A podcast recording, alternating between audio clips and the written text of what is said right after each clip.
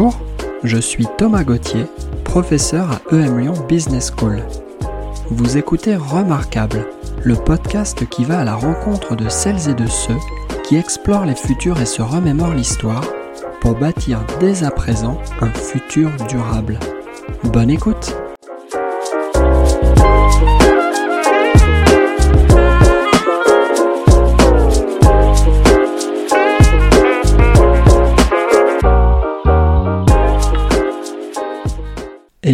Hérault a été pendant plus de huit ans à la tête de la Compagnie nationale du Rhône, concessionnaire du fleuve pour la production d'hydroélectricité, le transport fluvial et les usages agricoles. L'an dernier, elle a publié Les Leçons du Rhône, ouvrage dans lequel elle nous rappelle que les fleuves sont les grands oubliés de nos réflexions politiques. Pourtant, ils structurent nos pays et nos paysages, ils nous abreuvent et nous nourrissent, ils nous transportent, mais ils peuvent aussi ne plus avoir assez d'eau pour nous nourrir, ou en avoir trop et nous noyer. Bonjour Elisabeth. Bonjour. Bienvenue dans ce nouvel épisode de Remarquable. On va rentrer tout de suite dans le vif du sujet. Alors ça y est, vous y voilà. Face à vous, il y a l'oracle. Et comme vous le savez, aux questions sur l'avenir que vous lui poserez, elle va répondre et elle vous répondra juste à tous les coups. Est-ce que vous pouvez lui poser trois questions et surtout par où souhaitez-vous commencer? C'est assez difficile parce que j'ai beaucoup, beaucoup de questions à lui poser à cet oracle euh, et euh, faire des choix est, terriblement difficile. Mais euh, j'ai quand même trois questions que j'aimerais lui poser. La première question, qui est une question importante pour moi, c'est les démocraties peuvent-elles continuer à exister et peuvent-elles s'étendre? Ou sont-elles condamnées à régresser? C'est ma première question. Ma deuxième question, elle a trait à l'eau. Euh, les hommes vont-ils manquer d'eau à court terme? J'insiste sur le à court terme. Et ma troisième question, elle est liée à tout ce qui nous entoure, c'est les hommes vont-ils finir par comprendre que tout est lié sur cette planète? J'espère que l'oracle pourra me répondre. On va le découvrir dans un instant. Je reformule peut-être très brièvement vos trois sujets. Vous partez d'abord sur euh, l'organisation de la vie de la cité. Vous parlez des démocraties en vous demandant si euh, elles ont atteint peut-être un, point de, vulnérabilité suffisamment critique pour ne plus pouvoir se déployer dans les années qui viennent. Vous nous parlez ensuite d'un autre euh, système de vie qui pourrait venir à manquer, c'est l'eau. Et puis, euh, vous créez du lien non seulement entre démocratie et eau, mais aussi tout un tas d'autres sujets, puisque vous vous demandez si tout est lié sur la planète. Alors, s'agissant des démocraties, qu'est-ce qu'il y a dans l'actualité ou qu'est-ce qu'il y a dans votre réflexion sur le sujet qui vous pousse à penser qu'elles sont en danger, qu'elles sont menacées et que euh, lorsqu'on les imaginait immuables, eh bien, on était peut-être euh, dans une forme de naïveté coupable? Euh, ce qui m'amène à, me poser des questions, ce sont d'abord les faiblesses des démocraties qui font que lorsque on regarde toutes les études qui sont menées, euh, un petit peu moins de la moitié de la planète vit en démocratie, mais dans ces 50%, il y a très peu de gens qui vivent dans des vraies démocraties. On a tendance à avoir des dégradations de ces démocraties. Et ce qui m'amène à m'interroger, c'est que dans ces pays euh, où la démocratie euh, euh, permet effectivement d'assurer des contre-pouvoirs, je me rends compte que même dans ces pays, il y a une montée en puissance d'une de, partie de la population qui, qui souhaite des systèmes beaucoup plus autocrates. Voilà. Et c'est vrai que je m'inquiète car on pensait que les démocraties étaient la solution, je dirais, au bien-être de l'humanité. Euh, et aujourd'hui, le fait qu'elle régresse et que même dans les démocraties, des gens veuillent d'autres systèmes m'interpelle. Alors, je me permets de réagir sur euh, ces, autres formes de régimes politiques, notamment ces régimes autoritaires. Et puis, euh, on a parfois coutume de dire que les démocraties ont comme faiblesse qu'elles sont peut-être un peu myopes. Je crois que l'on doit l'expression à, à Pierre Rosanvallon qui euh, pointe du doigt, euh, ce faisant, le fait qu'il y a une forme de prime au présent dans les démocraties. On cherche à créer des circonstances de vie qui soient agréables pour celles et ceux qui vivent ici et maintenant. Qu'est-ce que l'on peut dire de la capacité des démocraties à prendre en compte le temps long? Ben, le, temps long, et d'ailleurs c'est une vraie question, puisqu'en fait euh, le problème des démocraties, c'est qu'elles s'inscrivent dans des temps extrêmement courts du fait des systèmes politiques. Euh, et que euh, quelqu'un qui est élu, peu importe, hein, c'est pas toujours cinq ans, ça peut être sept ans. on le sait quand on quand on est patron d'entreprise, on ne voit pas les effets de ce que l'on fait à court terme. Au contraire, au contraire, c'est bien souvent à long terme. Et donc la vraie question, c'est est-ce que le long terme est compatible avec la démocratie? euh, et, et, finalement, euh, je pense que les démocraties sont faibles, d'une part parce qu'elles privilégient le court terme, euh, d'autre part parce que on se rend compte dans les démocraties que le système collectif disparaît très rapidement au profit du système individuel. Vous disiez à juste titre que dans une démocratie à court terme, ceux qui gouvernent essayent d'apporter, je dirais, une vie agréable ou le confort à ceux qui dirigent, euh, et, et cette, ce confort est toujours insuffisant.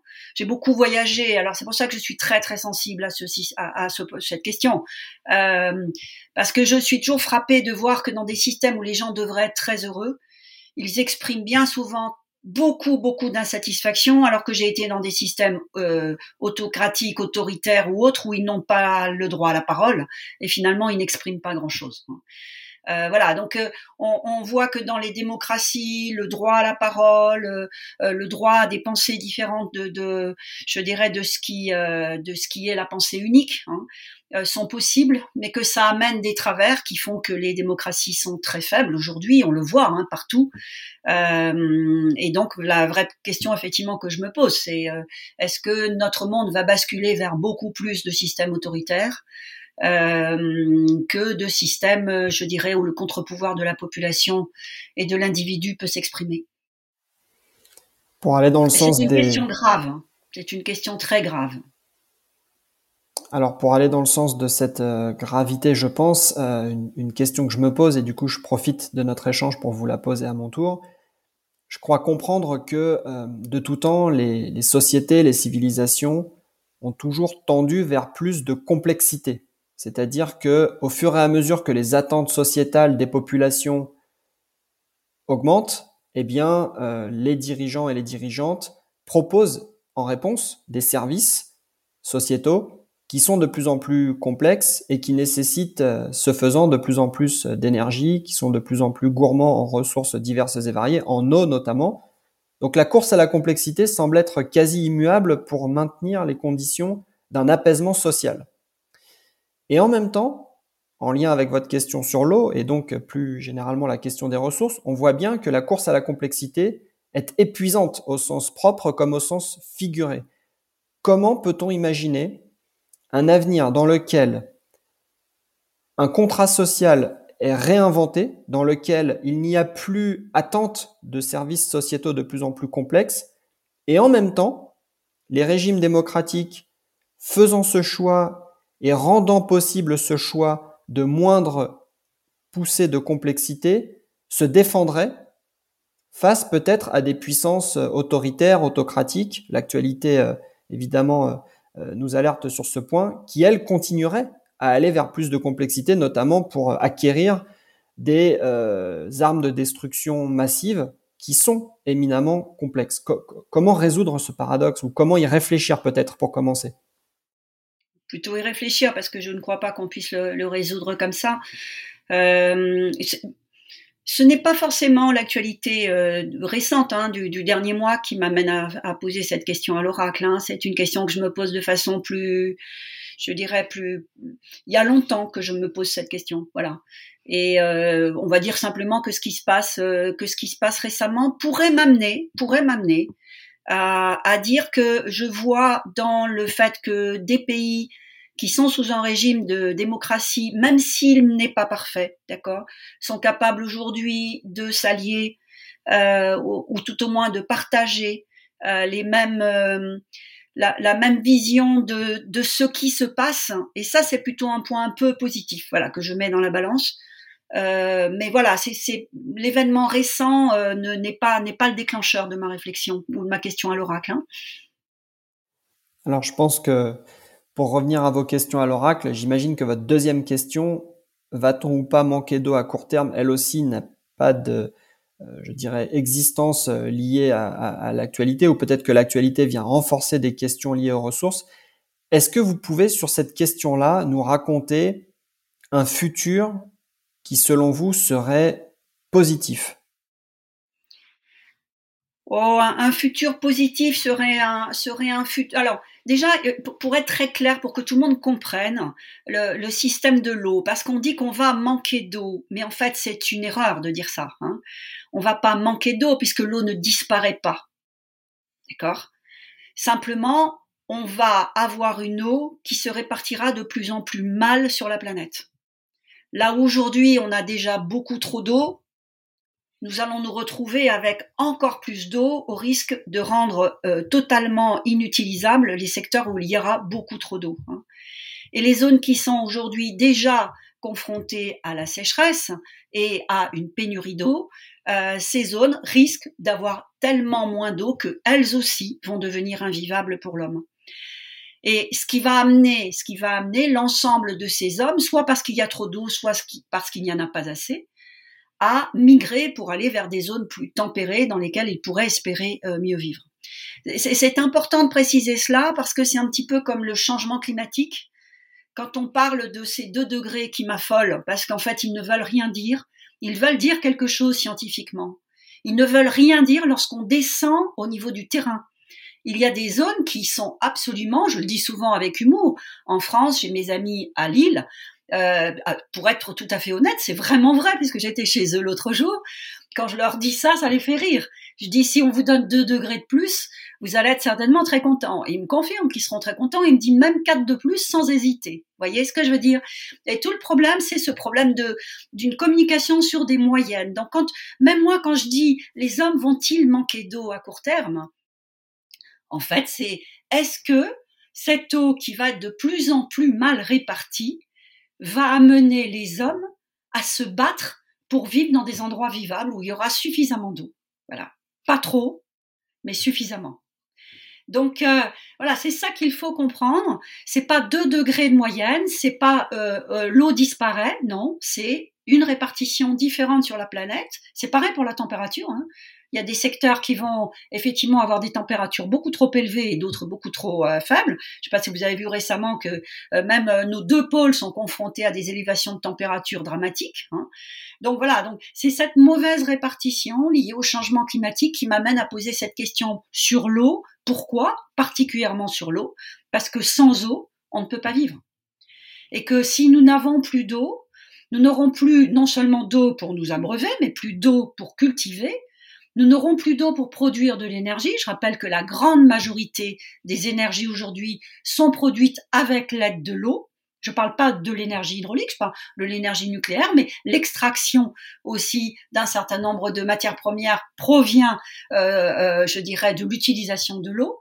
Donc voilà, donc eau, énergie, qui sont les deux les deux composantes les plus essentielles à notre civilisation actuelle. L'eau, elle l'a toujours été, mais l'énergie est devenue, euh, euh, je dirais, on ne peut pas vivre sans énergie. Il n'y a plus rien qui fonctionne, même on pourrait pas se parler. Euh, on oublie bien souvent tout cela. On pourrait pas produire comme on l'a produit. voilà. Donc, est-ce que c'est ces deux éléments essentiels, eau, énergie, vont effectivement modifier notre civilisation? Alors sur le sujet de l'énergie que vous abordez, l'actualité nous en parle beaucoup ces temps-ci, puisque se pose la question de savoir comment les pays de l'Union européenne pourraient regagner une forme d'autonomie vis-à-vis des produits euh, fossiles russes. Euh, j'ai l'impression aussi que derrière votre exposé sur les problématiques de l'eau, vous abordez en filigrane la troisième question que vous avez souhaité poser à l'oracle, à savoir quand l'humanité va-t-elle prendre conscience que tout est lié sur la planète Est-ce que vous pouvez nous raconter un tout petit peu des interconnexions entre l'eau et d'autres phénomènes humains ou non humains que peut-être le grand public ne connaît pas, ne comprend pas ou n'intègre pas dans sa réflexion sur euh, le présent et les futurs possibles? Alors, pour, pour, donner un exemple, parce qu'il y a beaucoup d'exemples sur l'eau, hein, je rappelle que l'eau, elle est présente, elle est très présente sur la planète. Hein. Euh, 97% de l'eau que nous, nous avons, euh, qui est de l'eau euh, salée, d'accord? Je veux dire, on peut pas dire que cette eau disparaît. D'accord? C'est pour ça qu'il faut qu'on essaye d'être pédagogue avec, euh, avec les, les, gens qui nous écoutent, puisqu'on a donc 97% d'eau salée, 2% de, de glace et seulement 1% d'eau douce qui est accessible tout de suite. Et donc, du coup, je descends dans cette eau douce. Hein. Cette eau douce, vous avez 95% de cette eau qui est dans souterraine.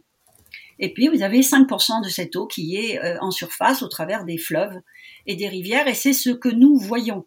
Et c'est là-dessus que je vais euh, euh, démontrer que cette eau, c'est 5% des 1%, hein, attention, c'est-à-dire c'est pas grand-chose. Et pourtant, on voit partout des rivières, des torrents, des fleuves. Cette eau, finalement, c'est celle sur laquelle aujourd'hui on peut alerter le plus parce que ça se voit. Quand un fleuve n'arrive plus à la mer, donc je, vais donner l'exemple du Colorado parce qu'il est souvent cité, mais je peux aussi vous donner l'exemple du Tage en Europe parce qu'il est aussi de plus en plus souvent cité. Hein. Euh, voilà, quand un fleuve n'arrive plus à la mer, c'est tout un écosystème qui disparaît et les gens le voient. Hein. Sur, euh, sur cet écosystème qui disparaît, on a toute l'embouchure d'un fleuve. Vous avez aujourd'hui, par exemple, le delta du, euh, du, Danube, qui est un des plus grands deltas au monde, qui petit à petit s'atrophie. Et là, on arrive à voir concrètement ce que fait le manque d'eau. Et comment est constitué un fleuve? On me pose souvent cette question. Le fleuve, il n'est que le reflet d'un écosystème beaucoup plus large que lui. Le fleuve, il est quelque part un livre ouvert sur ce que nous sommes autour du fleuve. Livre ouvert sur quoi? Sur ce qui compose déjà l'arrivée de l'eau dans le fleuve. La neige, qui tombe, on le sait, de plus en plus euh, rarement à certaines époques, trop à d'autres époques, toujours cette, cette euh, complexité à moyenner les choses. Donc il vient de la neige qui imbibe les sols et qui permet au fleuve d'avoir de l'eau une partie de l'année où l'eau ne tombe plus du ciel, parce que sa deuxième source, c'est le ciel. Quand l'eau tombe du ciel, elle tombe sur des bassins qu'on appelle versants, dont le nom est suffisamment évocateur pour comprendre que ces bassins versants amènent l'eau au fleuve, d'accord? Donc c'est cette, cette eau qui constitue le fleuve.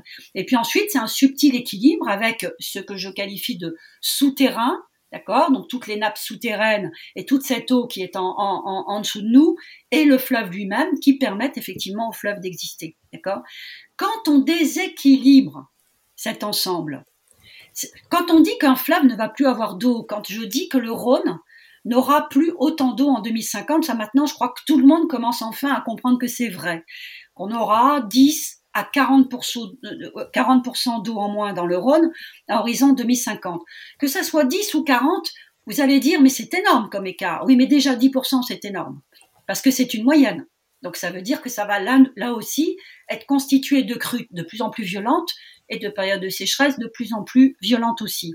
Donc quand on, quand on a tout un écosystème où on a un peu moins de neige qui tombe et une neige qui, qui fond de plus en plus tôt, d'accord?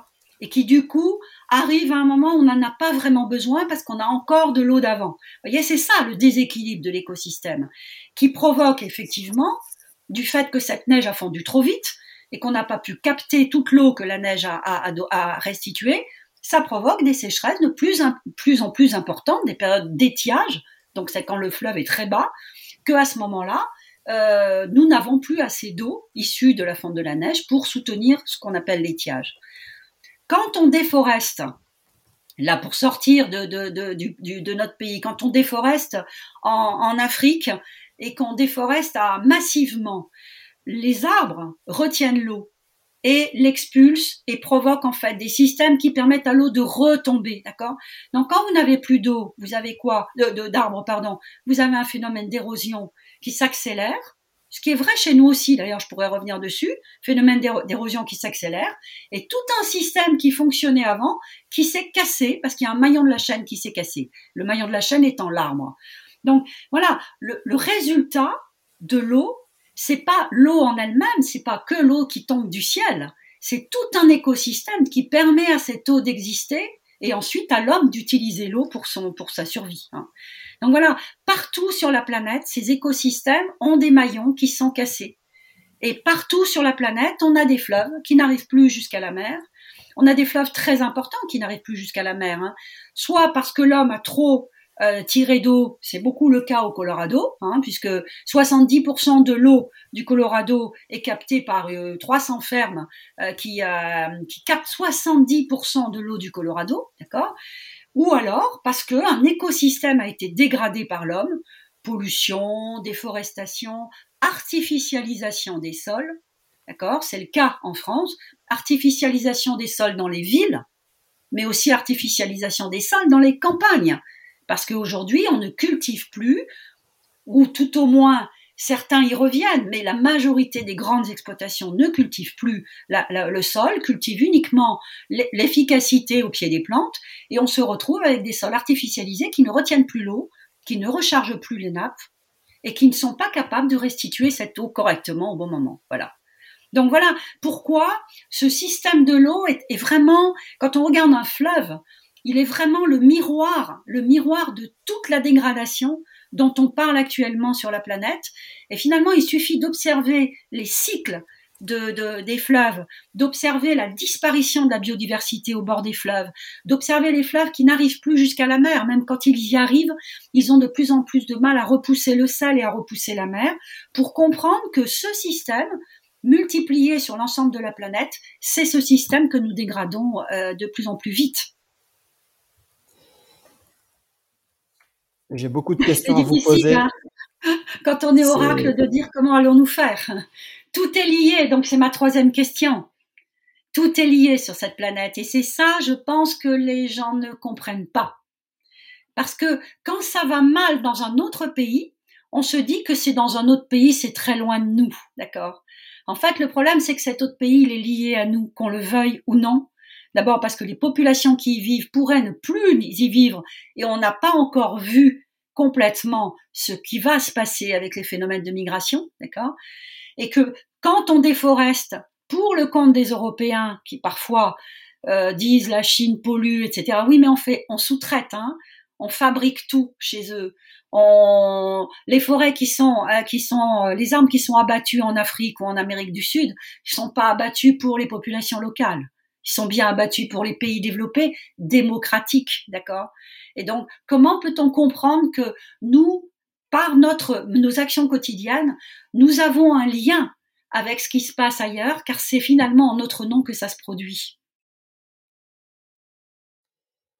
Vous avez mis énormément de sujets en, lien les uns avec les autres. Je, Je suis désolée. évidemment pas tenter euh, la moindre reformulation de tout ce que vous avez évoqué. Cela étant dit, j'ai retenu un mot qui est ressorti plusieurs fois dans vos propos, c'est celui de, déstabilisation.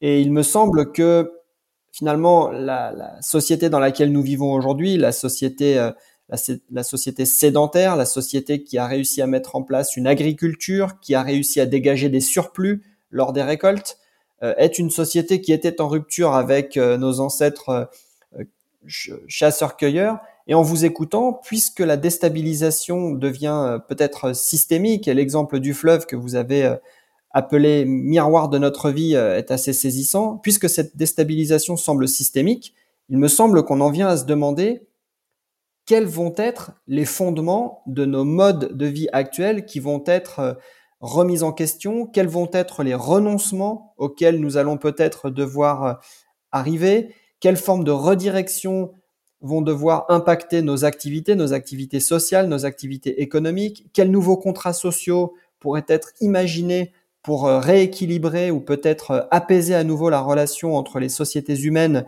et les écosystèmes naturels, comment est-ce que l'on priorise ou comment est-ce que l'on navigue en, complexité? Qu'est-ce que l'on peut faire peut-être euh, dans le registre de l'éducation, pourquoi pas, pour éveiller des générations à cette pensée qui englobe, à cette pensée qui relie, à cette pensée qui sans cesse tisse des liens entre ce qui paraît de prime abord épars Qu'est-ce qu'on peut proposer comme, comme projet pédagogique, pas juste pour euh, les plus jeunes, mais peut-être euh, tout au long de la vie, pour regagner cette, cette, euh, cette empathie, je dirais, planétaire? Vous, avez prononcé le mot éducation. Je pense que l'éducation est la base de, beaucoup de choses et euh, l'éducation, euh, peut-être que pour les personnes, je dirais des générations qui, ont, qui, qui, qui, qui sont la mienne, par exemple, hein, l'éducation euh, euh, est encore possible, je dirais, sur, sur les gestes du quotidien, etc. Mais moi, je crois à une éducation qui, qui, qui sort du quotidien et qui va vers une éducation beaucoup plus collective et qui englobe à la fois la puissance publique, les entreprises, parce que c'est un combat chez moi, les entreprises ont un rôle majeur à jouer dans les transformations, et puis effectivement les populations, et ce sont ces, ces trois piliers en fait euh, qui doivent constituer une éducation collective. Euh, les entreprises ont besoin d'être éduquées aussi, c'est ça que je veux dire. Hein. Et quant à notre euh, notre système politique, j'ose dire qu'il a besoin d'être sérieusement éduqué aussi. Hein. Donc je, crois vraiment à, ce, à ce schéma dans lequel on apprendrait aux gens à raisonner et on leur, euh, on leur démontrerait que le raisonnement et le, je dirais le, le la prise de conscience qu'on ne peut pas continuer comme ça n'est pas une régression. Parce que j'ai un vrai sujet avec le avec l'information qui est diffusée euh, hélas trop régulièrement. Euh, on donne l'impression que le fait qu'il faille agir va euh, nous amener à une forme de régression. Hein. Alors si la surconsommation doit s'arrêter, je ne suis pas sûre qu'on puisse appeler ça une régression. Il n'y a jamais eu autant de gens malheureux, d'accord, euh, sur Terre qu'aujourd'hui. Il n'y a jamais eu autant de suicides, il n'y a jamais eu autant de jeunes qui s'interrogent sur le sens de la vie, sur le sens de leur travail. Donc je pense qu'on peut quand même s'interroger collectivement sur est-ce que cette surconsommation dont vous avez parlé tout à l'heure d'ailleurs, sans prononcer le mot, est-ce que le fait que nous, nous, ayons des systèmes qui permettent l'enrichissement euh, euh, sans cause, euh, l'enrichissement sans besoin réel? Quand je parle d'enrichissement, c'est pas financier. Le stockage, la surconsommation, voilà, on est on est dans des mondes, dans une partie des mondes, pardon, hein, qui surconsomment de façon éhontée. Est-ce que le fait de dénoncer euh, l'élevage intensif qui consomme près de 10% de l'eau de la planète, d'accord, euh, qui maltraite les animaux. Je ne suis pas végétarienne, d'accord, donc je suis très à l'aise quand je parle de ça, parce que je ne crois pas que le fait d'avoir pris conscience il y a quelques années que je n'étais pas obligée de manger de la viande tous les jours m'a fait régresser. J'ai l'air plutôt d'aller très bien. Hein. Donc c'est ça l'éducation pour moi, voilà. Donc euh, refuser l'agriculture intensive, refuser l'élevage intensif, c'est pas être bobo ou euh, ou tomber dans, l'exagération, c'est prendre conscience que lorsque l'on fait un geste, on impacte forcément la planète. Et donc, est-ce que ce geste est-il aussi, est-ce qu'il est aussi important de répéter trop souvent ce geste, d'accord? C'est pour moi une question. Voilà. Je ne dis pas qu'il ne faut pas manger de viande, je ne dis pas qu'il ne faut pas euh, se déplacer, je ne dis pas qu'il ne faut pas avoir plusieurs t-shirts. Vous voyez, j'essaye aussi de dire, on n'est peut-être pas obligé d'en avoir 50, euh, on n'est peut-être pas obligé de manger de la viande midi et soir, qui est devenue, hélas, dans certains pays, un signe de richesse, hein, euh, et, et, qui contribue au déséquilibre qu'on a sur la planète, parce que l'élevage intensif sert aussi à ces populations qui veulent accéder à ce confort illusoire, hein, à cette richesse illusoire. Voilà, je, je, je crois qu'en fait, l'éducation doit permettre de reprendre le sens des choses et de redonner du sens à chaque geste que nous faisons, de redonner du sens aux entreprises aussi. Est-ce qu'une entreprise est là pour produire de l'argent? Est-ce qu'elle est là pour produire de l'argent et partager cet argent? Voilà, c'est ce. Et, je suis évidemment, j'ai passé ma vie à gagner de l'argent dans les entreprises et je ne le rejette pas, c'est indispensable. Mais est-ce que cet argent doit être au simple bénéfice d'un capital ou est-ce que cet argent doit être redistribué plus équitablement? Vraie question. Donc le changement, voilà, le changement, c'est toutes ces questions. Et quand on dit que tout est lié, y compris dans une entreprise, gagner de l'argent, mais pour qui, pourquoi, pour en faire quoi? Est-ce que l'entreprise peut accepter de gagner moins d'argent parce qu'elle sera plus vertueuse dans son impact environnemental? Est-ce que les actionnaires peuvent l'accepter? Est-ce que, est-ce que l'entreprise peut être un laboratoire de ce monde différent tout en continuant à produire et à gagner de l'argent? Je ne suis pas pour la régression. Alors là encore, les termes du défi sont, sont, sont probablement sans, sans, précédent. je ne vais pas tenter de reformulation, mais élargir peut-être un peu votre propos avant de vous amener sur la question suivante. J'aime à me raconter parfois que le défi qu'on a face à nous, c'est de sortir de la parenthèse carbone. C'est-à-dire que penser le temps long, c'est aussi regarder dans le rétroviseur et se dire que ça fait 10 ou 11 000 ans euh, depuis la révolution néolithique que l'on a découvert l'agriculture, la sédentarité, la capacité à générer des surplus. On a été ensuite euh, touché par la grâce ou frappé par la malédiction des énergies fossiles. On a l'impression peut-être spontanément qu'elles sont quasiment illimitées et que euh, autrement nous allons trouver des solutions techniques euh, peut-être même magiques pour, pour s'en sortir alors que vous l'avez dit, eau plus énergie égale matrice de nos sociétés, matrice de nos civilisations, matrice de ce que l'on peut faire et de ce que l'on ne peut pas faire, périmètre que l'on ne peut pas franchir. Donc, en sortant d'un régime d'énergie fossile, il faut s'attendre à euh, une forme de euh, réorganisation de nos manières de produire, de nos manières de consommer. Vous l'avez évoqué à l'échelle individuelle, manière de répartir les richesses produites, manière peut-être même aussi d'interroger l'argent en tant que ce n'est qu'une convention. Cela n'existe que parce que suffisamment de personnes y croient, mais euh, elle s'appuie bien sur euh, des déterminants physiques, euh, sur de l'utilisation d'énergie, de matières premières et, et d'eau. Donc le défi est absolument exceptionnel. J'espère que l'on a quand même quelques repères dans l'histoire. Alors je vous demanderai s'il vous plaît Elisabeth de regarder un instant dans le rétroviseur et de nous ramener, si vous les trouvez, deux, trois repères, deux, trois événements, deux, trois phénomènes, deux, trois transitions qui peuvent nous servir de marqueurs et nous aider dans cette euh, formidable euh, transition qu'on est en train de vivre. Alors, à, cette question, on peut, on peut remonter à, très loin, euh, mais je ne vais pas le faire parce que, parce que finalement, quand vous regardez à l'échelle de, l'humanité, vous parlez de 11 000 ans pour l'agriculture, etc., on se rend compte à la fois que l'homme a progressé énormément et en même temps qu'il a reproduit assez régulièrement les mêmes erreurs. Euh, les guerres ont toujours existé, la pauvreté a toujours existé, les religions se sont toujours, euh, je dirais, euh, octroyées le, le, le, je dirais, le, privilège d'essayer de, détruire les autres, les autres religions, etc. Et donc, si, si je commence à regarder tout ça, je me dis, si je regarde dans le rétroviseur, qu'est-ce qu'est-ce que je peux dire hein? Donc, j'ai je, envie de regarder dans un rétroviseur beaucoup plus proche et qui est un rétroviseur qui me qui, m'amène à dire que il y a, y a trois trois événements récents dans l'histoire contemporaine qui m'ont euh, qui m'ont marqué et qui devraient servir de marqueur dans notre transformation. Je, vais commencer par deux par euh, alors on parle d'énergie, d'accord? Je vais commencer par deux euh, deux événements qui évidemment devraient nous amener à réfléchir, qui sont Tchernobyl et Fukushima qui sont pour moi deux événements majeurs qui, sur le coup, ont provoqué des, je dirais, des reculs, euh, des prises de conscience, etc., et qui finalement ont disparu comme si c'était arrivé il y a dix mille ans et que ça ne nous concernait pas. Et on vient de vivre, on vient de vivre euh, il y a 15 jours une très grave inquiétude, euh, je dirais, des Européens, parce que les Russes n'hésitent pas à bombarder une centrale nucléaire. Alors ils l'ont bombardée à côté, D'accord? Était-ce volontaire? Était-ce un signal disant qu'il pouvait le faire et faire effectivement euh, exploser une centrale? Je ne sais pas. En tout cas, je dirais que ce troisième événement vient se rajouter à Tchernobyl et, Fukushima.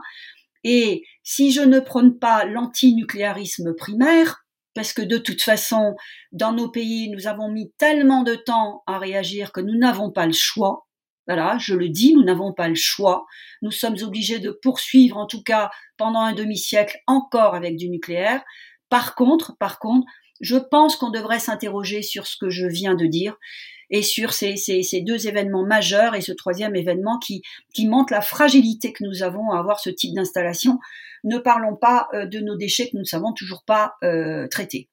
Donc ça, c'est un premier élément qui, pour moi, est un marqueur dans l'histoire de l'énergie et qui n'est pas suffisamment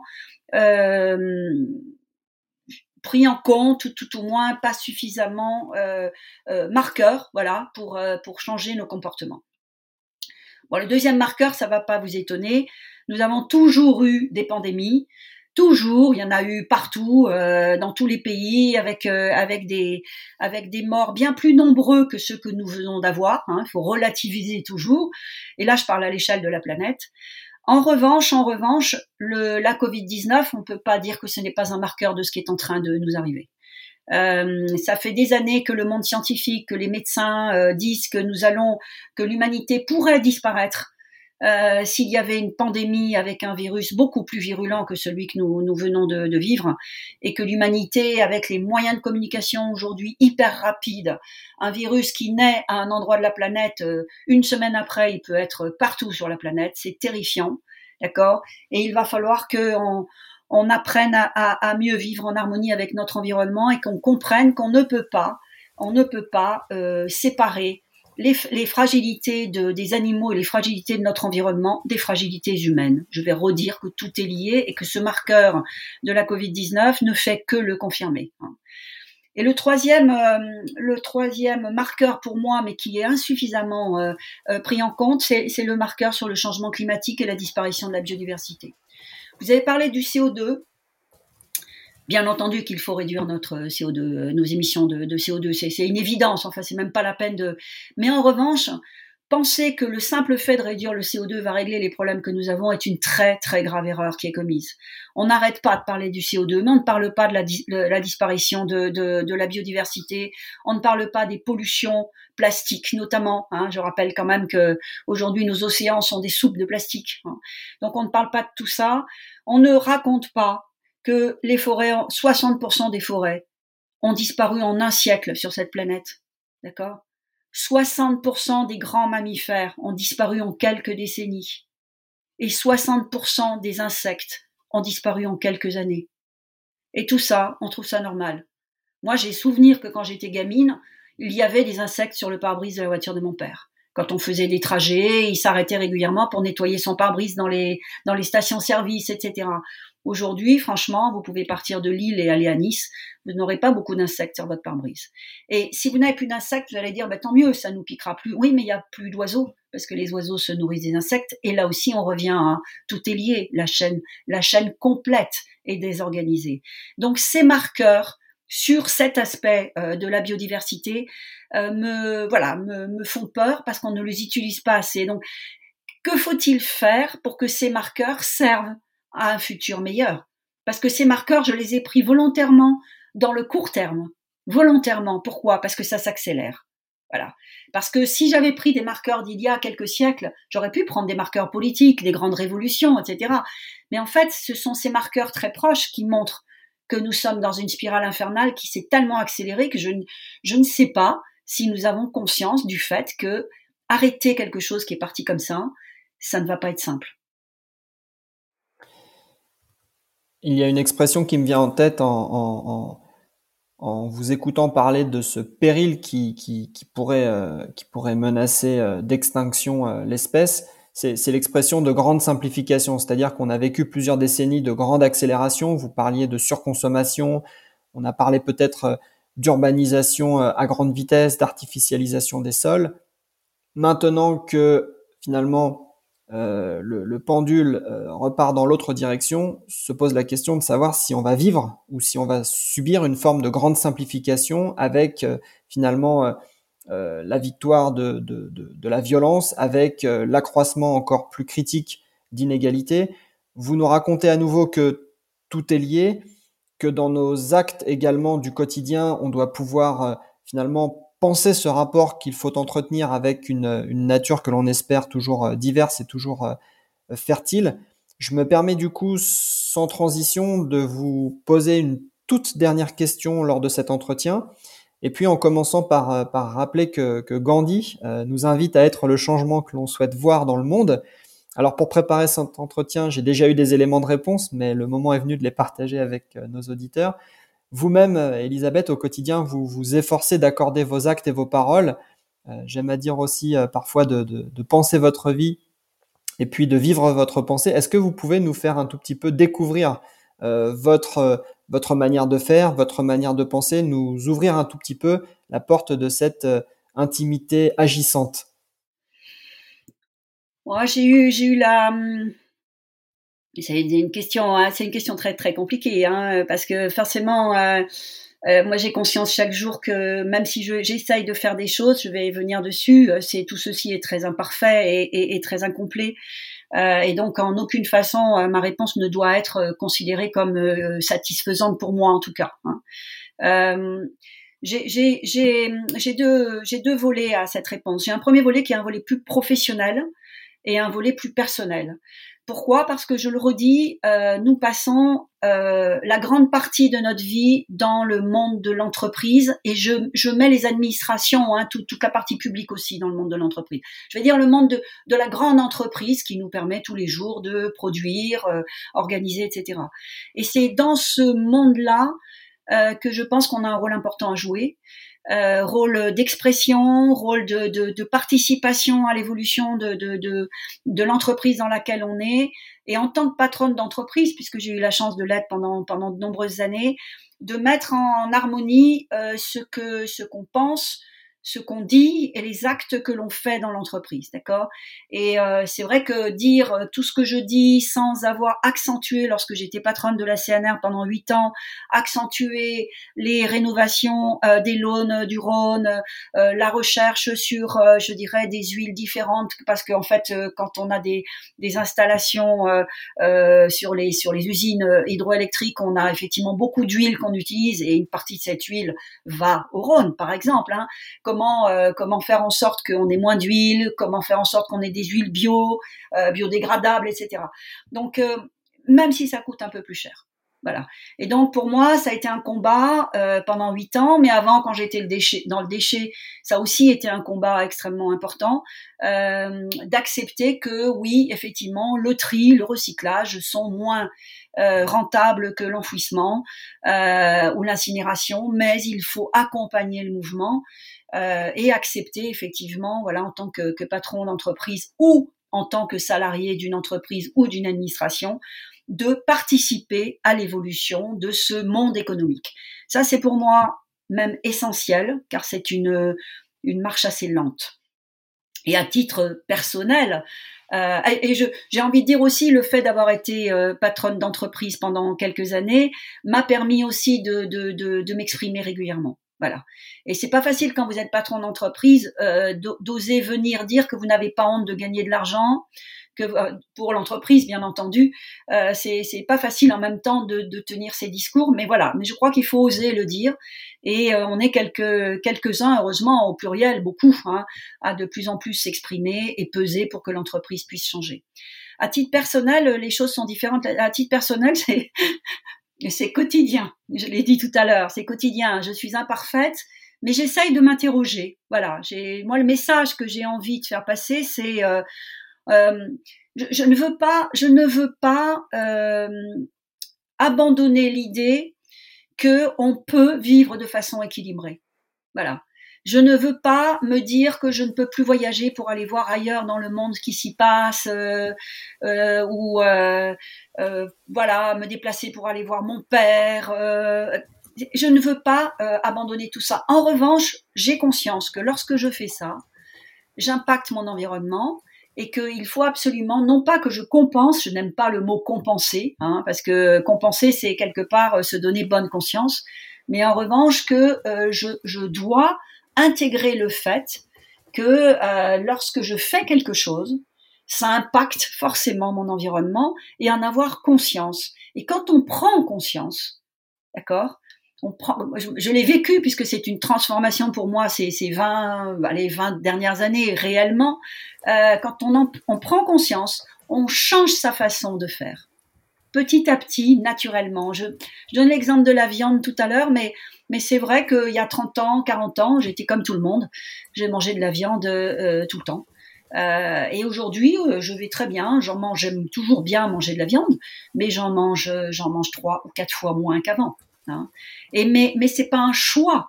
C'est ça qui est assez intéressant. J'ai pas dit un jour je vais manger moins de viande j'ai dit un jour que je commençais à m'interroger sur ce qui se passait autour de moi, et de fait, naturellement, on change. Voilà.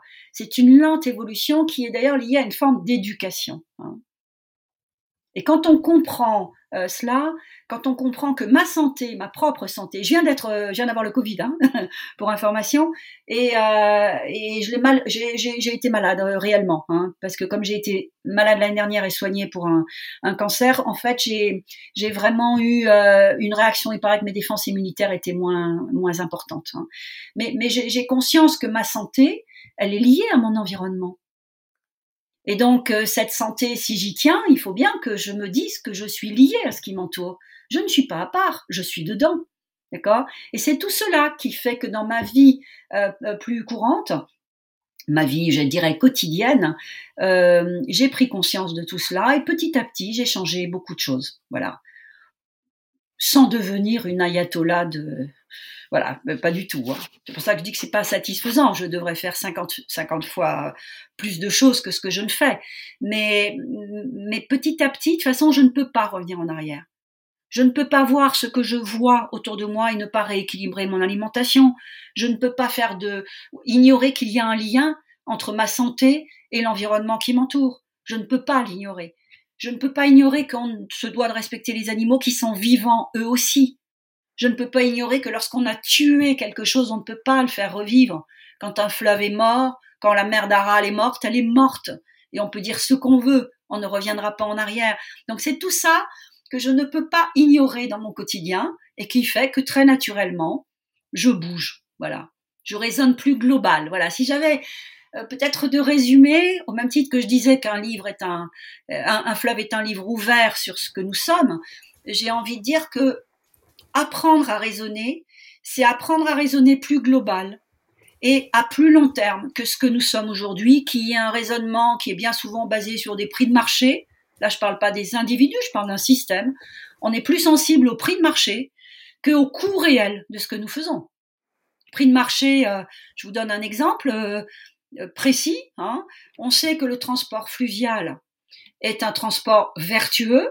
Je ne parle pas que du Rhône, je parle du transport fluvial partout on continue à compter le prix du transport du container sur la route, sur le fleuve et sur le fer. Le prix, mais on n'intègre absolument pas tous les effets collatéraux. On n'intègre pas les émissions de CO2, là je vais en parler, on n'intègre pas le bruit. Il y a eu des études très intéressantes faites sur le bruit et le coût réel social du bruit. C'est quoi? 17 milliards d'euros par an en France. Ça, ça, c'est le coût. C'est pas le prix du bruit. Le, bruit n'a pas de prix. Mais le coût global du, bruit, dans toutes les maladies qu'il provoque, le, la difficulté à, vivre au bord de ces grands axes, etc. Ça, c'est un coût. Et donc, on n'apprend pas suffisamment à raisonner en coût global. Et quand on utilise la route, on ne tient pas compte de, par exemple, de, euh, de l'investissement qu'on doit faire pour pouvoir accueillir tous ces camions. On ne tient pas compte du bruit que ça fait, on ne tient pas compte du prix des accidents, on ne tient pas compte de l'émission de CO2. Non, on continue à raisonner sur le petit conteneur en disant ça coûte 2% moins cher de transporter par la route. C'est faux. Ça coûte beaucoup, beaucoup plus cher à la société civile. Mais j'ai l'habitude de dire que c'est dans nos impôts, donc ça ne se voit pas. Voilà. Là, on pourrait ouvrir euh, tout un pan de discussion sur euh, la nécessaire euh, reconfiguration des, modèles comptables, puisque finalement l'outil comptable est celui qui nous permet d'enregistrer certains aspects de notre vie en entreprise, de notre vie en société, mais c'est ce même dispositif enregistreur qui passe sous silence tout un tas de, phénomènes tels que celui que vous évoquiez en, en, parlant du bruit. Vous nous avez dit beaucoup de choses très inspirantes en réponse à cette ultime question, vous nous avez euh, finalement encouragé à, rassembler ce qui était part, c'est-à-dire euh, se penser et penser son action à la fois à cette échelle individuelle qui est très rapide, qui est faite de gestes au quotidien, penser notre action aussi à travers les collectifs. Vous avez évoqué le monde organisé au sens large, le monde des entreprises, le monde des administrations qui euh, sont peut-être rythmés par une marche un peu plus lente, vous nous avez proposé aussi euh, une leçon d'humilité puisque vous dites sans, sans embâge être euh, imparfaite, vous interrogez et quelque part, euh, je rajouterais faire de votre vie une, une enquête finalement, une, une, une recherche de nouvelles connaissances. Et puis, vous nous laissez néanmoins avec un message que je qualifierais d'optimisme lucide. Et cette phrase que j'ai retenue et que vous avez employée plus tôt dans notre entretien, faire évoluer les consciences, n'est certainement pas synonyme de régression. Ah je non. vous propose de laisser peut-être nos auditeurs sur cette formule que je trouve euh, tout à fait euh, euh, matière à méditation pour, pour, les, pour les jours, les semaines et les, et les temps qui viennent. Merci beaucoup de cet échange en tout cas. Oui, je suis, Merci je suis optimiste même si ça ne se voit pas, heureusement. Sinon je serais désespérée. mais lucide, mais lucide. Merci beaucoup Merci Elisabeth. beaucoup. Merci.